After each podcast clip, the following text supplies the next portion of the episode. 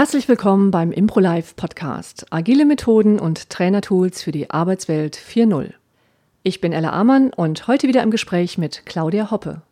Herzlich willkommen zur 25. Folge des ImproLife Podcasts. Bei mir sind wieder Ella Ammann und Roland Trescher. Mein Name ist Claudia Hoppe. Hallo Ella, hallo Roland. Hallo Claudia. Hallo Claudia. Ähm, wir zeichnen die fünfte Folge zum Lern- und Entwicklungsfeld Führung und Selbstführung auf. Und der Titel der Folge lautet Die persönliche Mittellage kennen.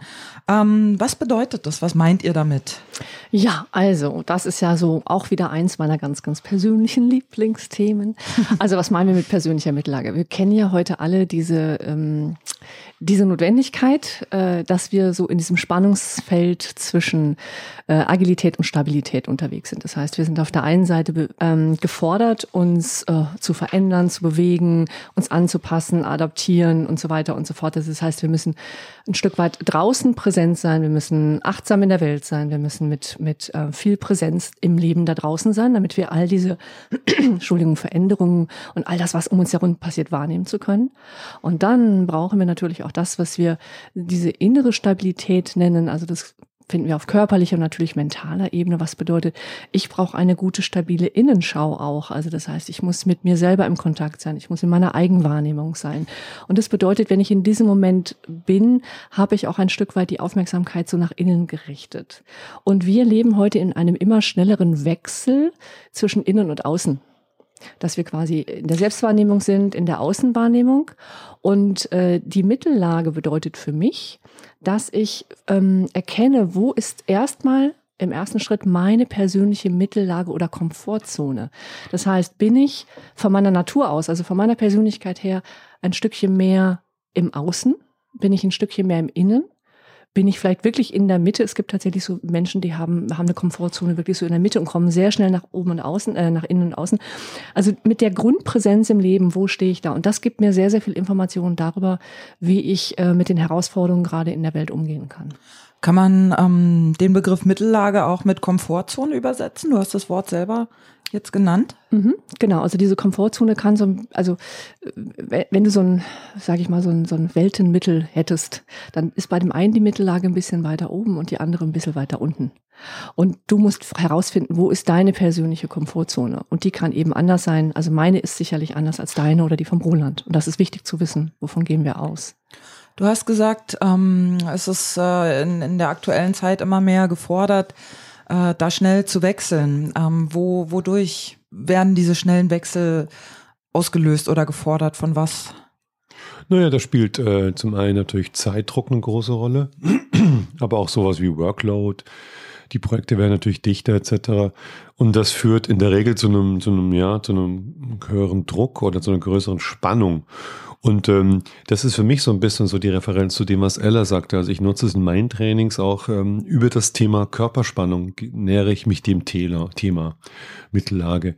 Ähm, Weil es für die Teilnehmer interessant ist, festzustellen, wo ist denn eben meine Wohlfühlzone und die findet sich in der Körperspannung wieder. Es gibt mhm. Typen, die sind ein bisschen laid back, entspannter unterwegs, haben eine, einen niedrigen Grundtonus fühlen sich da wohl.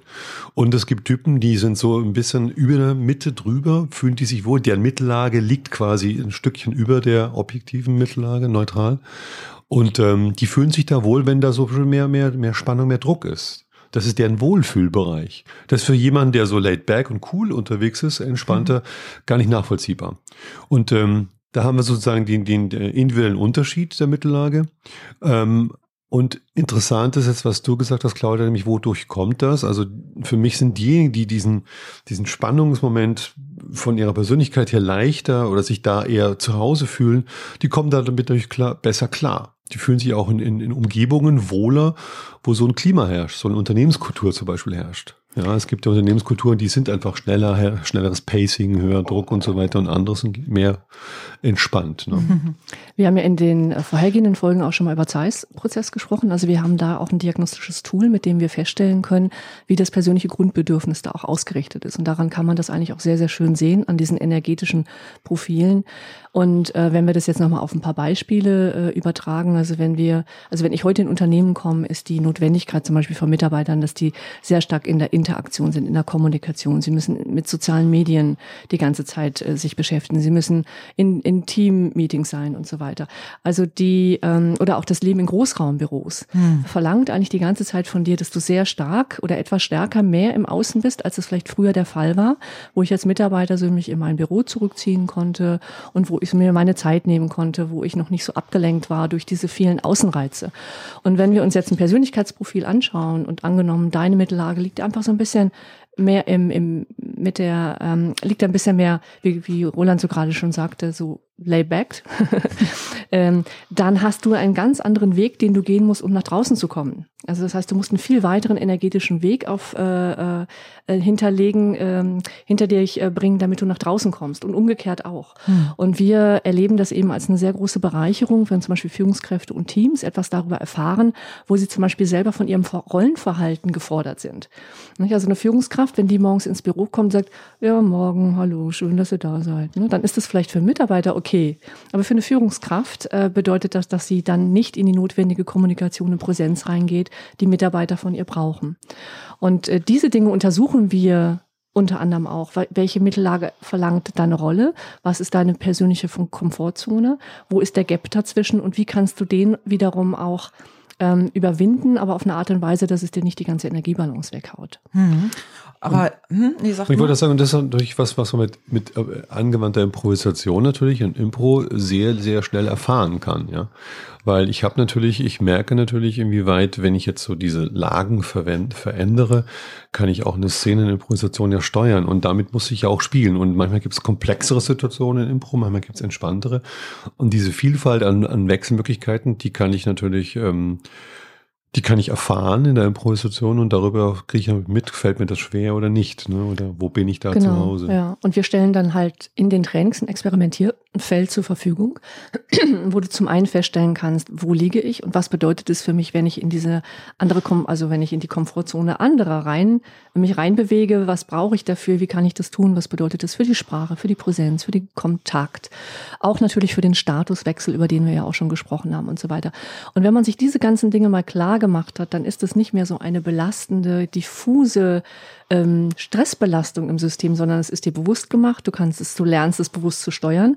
Wir sind ja hier auch beim Thema Selbstführung und du kannst auf eine andere, viel bequemere Art und Weise deine Selbstführung in die Hand nehmen und fühlst dich nicht, sag ich mal, dem so ausgesetzt, sondern du lernst es zu steuern, aber ohne so in so einen Kontrollwahn zu kommen. Also das heißt, wir suchen ja immer den entspannten Weg fürs autonome Nervensystem, dass du die Dinge, die du tust, wie du kommunizierst mit dir selbst und auch dem Team, letztendlich nachher auf eine Art und Weise tust, die mit einer gewissen Gelassenheit und, und Ruhe auch verbunden ist, weil ja sonst wiederum diese Situationen wie Krisenmanagement, Umgang mit dem Unvorhergesehenen und so weiter und so fort, du brauchst ja diese Grundqualität an Gelassenheit, um mhm. damit umgehen zu können. Ähm, aber ist es nicht auch so, also zumindest ist es ähm, ja ein, ein, Gedanke, der mir jetzt ganz stark kommt, ähm, dass diese Mittellage auch kontextabhängig ist? Mhm. Also, dass es nicht die eine Mittellage gibt, sondern dass in einem Kontext, wo ich mich wohl und sicher fühle ich vielleicht ein bisschen, ähm, ja, je nachdem, was für ein Typ man ist, ein bisschen mehr draußen bin oder auch ein bisschen mehr laid back bin und in einem, in einem Kontext, wo ich tendenziell nervös bin, Angst habe, eher ein bisschen wuschiger, hibbeliger, so, ne, um das so zu, zu, wie auch immer, ne, also es sind ja irgendwelche Bewältigungsstrategien, ich will nicht sagen überspielen, das klingt so negativ, aber wisst ihr, was ich meine, dass es die Mittellage gar nicht gibt, diese eine? Also, ähm, du sagst es ja selber schon, ein bisschen mehr so, ein bisschen mehr so. Das heißt, für mich ist die Mittellage kein, kein Punkt, sondern es ist eher so ein Feld. Hm. Und ähm, wenn wir uns drei jetzt mal anschauen, was Ella schon sagte, ich meine, dein, deine Mittellage unterscheidet, ja, wir sind, wir sind glaube ich, relativ ähnlich. Wobei es, es gibt so, es gibt so, ja, äh, wie soll ich das beschreiben? Das, was uns ausmacht, das sind bei dem Selbst wieder, ne? das wir auch schon ja in einer Folge besprochen hatten. Äh, das ist so ein, so ein, so ein, so ein Feld, in dem ich bewege, weil du wirst einfach ähm, äh, aufgrund deiner Persönlichkeitsstruktur bestimmte, bestimmte Lagen eher seltener erreichen, ja. Und ähm, äh, andere, da wirst du dich mehr bewegen. Und da, darum geht's. Es geht um diesen Spielraum. Das ist kein fester Punkt. Ich würde das auch gar nicht so dogmatisch sehen, sondern wirklich so als Selbsterkenntnis, aha, da ist mein, meine Wohlfühlzone. Weil wenn ich nämlich in einem anderen Umfeld bin, fühle ich mich unwohl. Dann kostet es mich es Kraft, mich da ähm, einzufügen. Ja. Und gerade für mich ist die Verbindung zum Thema Unternehmenskultur immer ganz spannend auch. Ich, äh, Mitarbeitern klarzumachen, bin ich in einem Umfeld unterwegs, in dem ich mich entfalten kann, in dem ich meine Wahrnehmung nach innen und außen optimal äh, nutzen kann. Ne? Mhm. Und wir wissen halt einfach über die Persönlichkeitsstile, das ist bedürfnisabhängig, dass es einfach Menschen gibt, die haben tendenziell manchmal ein bisschen einfach die natürliche Mittellage tatsächlich weiter im aktiven Bereich und manche eher im zurückgezogenen Bereich. Und das ist etwas, das konnten wir vor fünf, sechs Jahren noch nicht diagnostizieren. Wir haben es immer nur wahrgenommen. Jetzt können wir das noch ein bisschen stärker auch belegen, woran es liegt. Und dann ist ja immer die Frage, wenn ich quasi meine neutrale äh, äh, Grundenergie kenne, dann kommt ja nochmal das Rollen Bild mhm. dazu oder die Art und Weise, wie ich in der Rolle da draußen bin.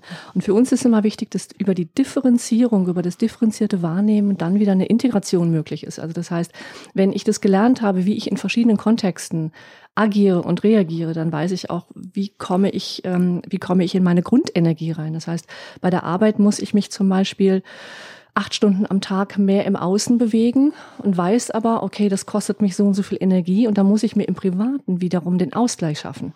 Und das tun viele Menschen natürlich automatisch und ganz natürlich.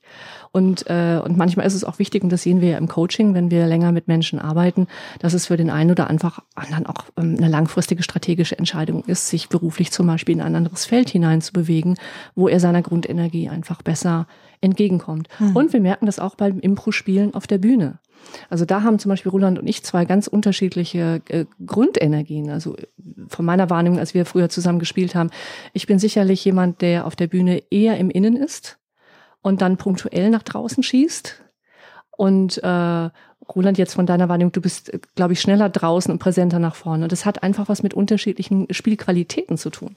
Und es geht hier nie um gut oder schlecht, sondern es geht darum, was ist äh, ähm, im Spiel situationsadäquat. Also ich tendiere zum Beispiel dazu, bei Geschichten eher Geschichten nach hinten zu Ende zu machen, nochmal alle Fäden zusammenzuführen.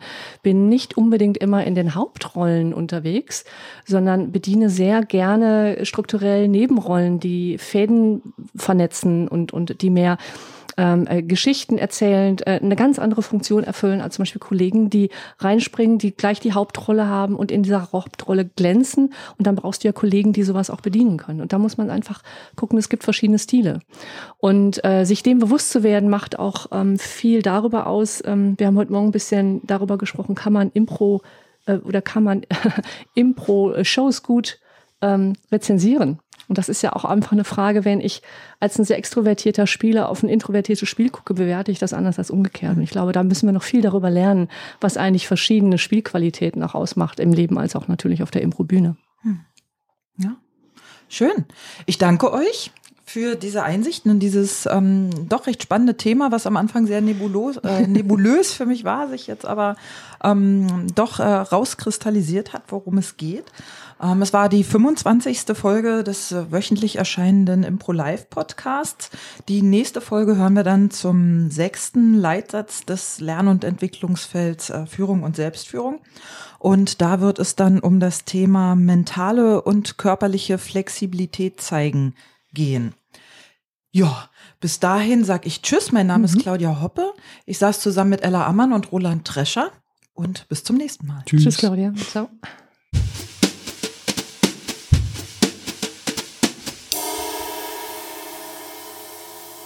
Mehr Infos über die Impro Live Akademie und unsere Angebote findet ihr online auf www.impro-live-akademie.com.